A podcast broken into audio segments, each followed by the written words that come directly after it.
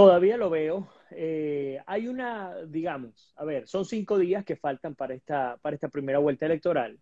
Em, lo, lo, único, el único factor, el único elemento que cambia la jugada es el ascenso de Ricardo Hernández, que es una figura que no estaba en la fotografía, al menos para mí no estaba en la fotografía, y que está de alguna manera jugándose el segundo puesto. Lo que sí tengo seguro es que Petro gana la primera, es decir, queda de primero en la primera vuelta. No sé si ahora consiga el 50%, no creo que llegue al 50%, pero va a quedar de primero. Aquí no hay ninguna duda, es decir, va como favorito y lo más probable sigue siendo que sea el, próximo presidente de, de Colombia. Ahora bien, aquí la gran pregunta está en, en, quién va a ser el que va a competir en segunda vuelta con Petro. Si va a ser Fico Gutiérrez o va a ser Ricardo Hernández, un octogenario, casi octogenario.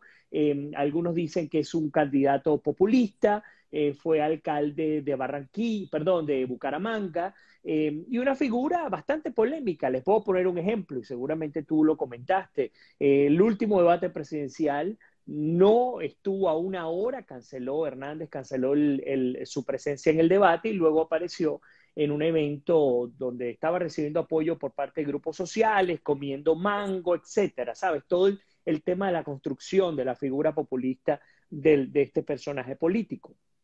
Ahora, Sergio, volvemos al punto central. El punto central se trata de si Gustavo Petro va a ganar o no va a ganar la presidencia en Colombia. Ese es el punto fundamental. Y la respuesta fundamental a esa pregunta es sí, va a ganar. Va a ganar las elecciones en Colombia, va a ser el próximo presidente de Colombia. ¿Y qué implicará esto, eh, Vladimir? Que es la otra pregunta que uno se hace. ¿Qué va a implicar un triunfo de la izquierda en Colombia, de un triunfo de Petro en Colombia? ¿Cómo va a ser esa relación de Colombia con los demás países de la región y, por supuesto, principalmente Venezuela. Sumamente preocupante, sumamente preocupante el, escenario que se vislumbra para Colombia. Pero voy a ir un poco más atrás antes de responderte esa pregunta. Petro, una de las cosas que me ha parecido sumamente interesante es ver las tendencias electorales. Y Petro nunca, y escúchenlo bien, nunca en este, en este proceso electoral su tendencia se ha mantenido eh, estable o a la baja. Ha ido siempre creciendo a tal punto en el que algunos le dan entre el 37 y el 40% de los votos, que es un montón de votos. Em, cuando me pongo a revisar, y esto es interesantísimo también, Sergio, ¿cuál es el perfil de quienes apoyan a Petro? Bueno, resulta que la mayoría son jóvenes entre 18 y 25 años.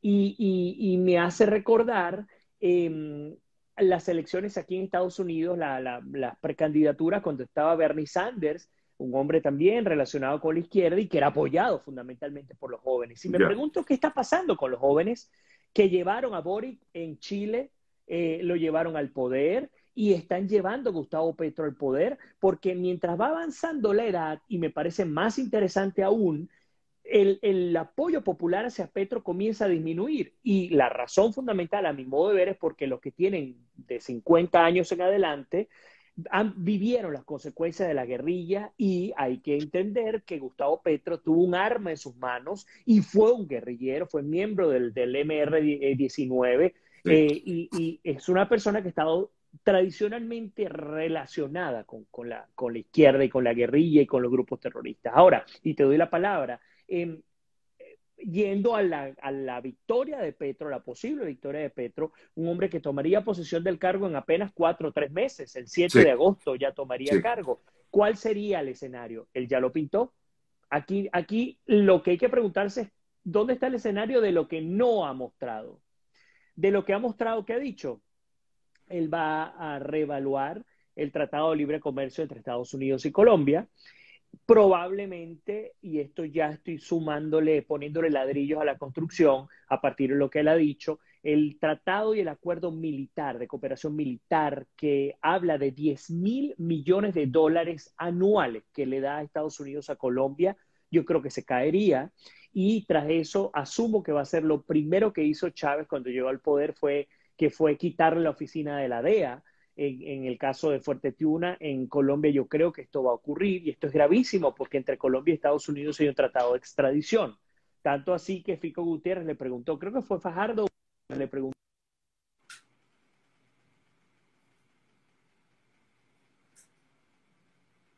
A ver, eh, sí, me decías que Fajardo.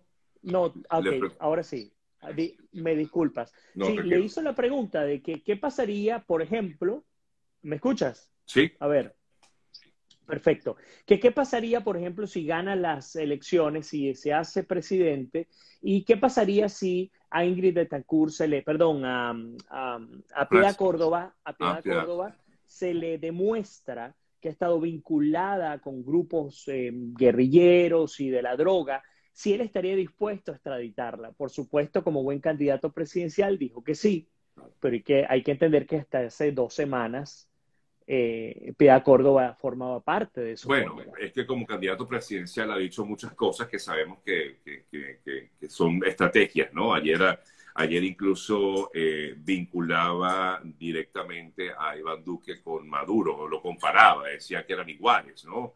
Eh, eh, de hecho, le echó tierra a Maduro, Petro, comparó a Iván Duque con Maduro porque, mm, a ver si le decía algo así como que que ambos se parecen en su capacidad intelectual, ¿no? Eh, criticándolos. Eh, claro, eh, por eso te digo, todo esto es campaña, ¿no? Todo esto forma parte de la campaña, porque al final él ya también ha manifestado que el momento que gane, pues una de las primeras decisiones va a ser reabrir las fronteras y no sé cómo va a manejar el tema de los migrantes venezolanos en Colombia, que ha sido un apoyo muy importante para esa esos casi dos millones de ciudadanos venezolanos que se encuentran en ese país. Bueno, yo sí puedo, yo sí puedo atreverme a, pronosticar qué puede ocurrir. Lo primero, si gana Petro, el 7 de agosto Maduro está metido de cabeza en el Palacio de Nariño en la toma de posesión. Eso es lo primero. Maduro va a la toma de posesión. Segundo, se restablecen las relaciones eh, políticas, comerciales entre Colombia y, Venezuela y todo lo que eso implica aguas abajo por el perfil de ambos presidentes, digamos, de alguna manera. Tercero, tú lo acabas de decir y es determinante. Si alguien ha demostrado, a ver, un perfil de persona ha demostrado no tener condescendencia con los inmigrantes, son los gobernantes de izquierda. Así que la, son casi dos millones de venezolanos que se encuentran en Colombia, seguramente verán casi que inmediatamente trabas a las posibilidades de poder llegar a Colombia como un destino seguro, a buen resguardo, eso se va a ver. Y hay otra cosa, Sergio. Claudia López apoya a la que fue alcaldesa de, de, Bogotá, alcalde, alcaldesa de Bogotá. Em, ella apoya, no, no está ahorita públicamente hablándolo, pero ella apoya a Petro y ella es una de las principales críticas de la emigración venezolana en Colombia. Así que aguas abajo, la situación es muy delicada. ¿Qué pasa en el contexto latinoamericano, qué pasa en el contexto de América en general y qué pasa en el contexto del mundo, porque todo influye. ¿Por qué digo el tema del mundo? Colombia es un mayor aliado de la OTAN. Escúchalo bien, de la Recientemente corroborado, pues.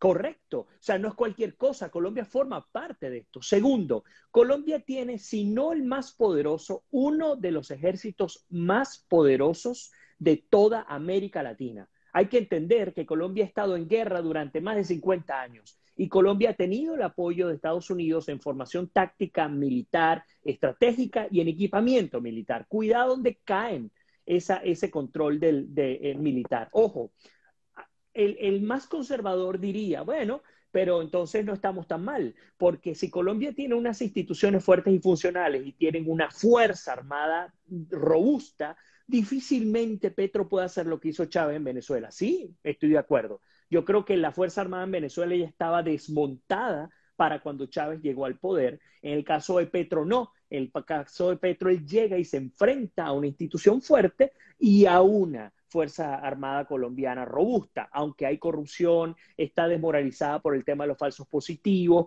una cantidad de elementos, pero eh, el escenario es ligeramente distinto.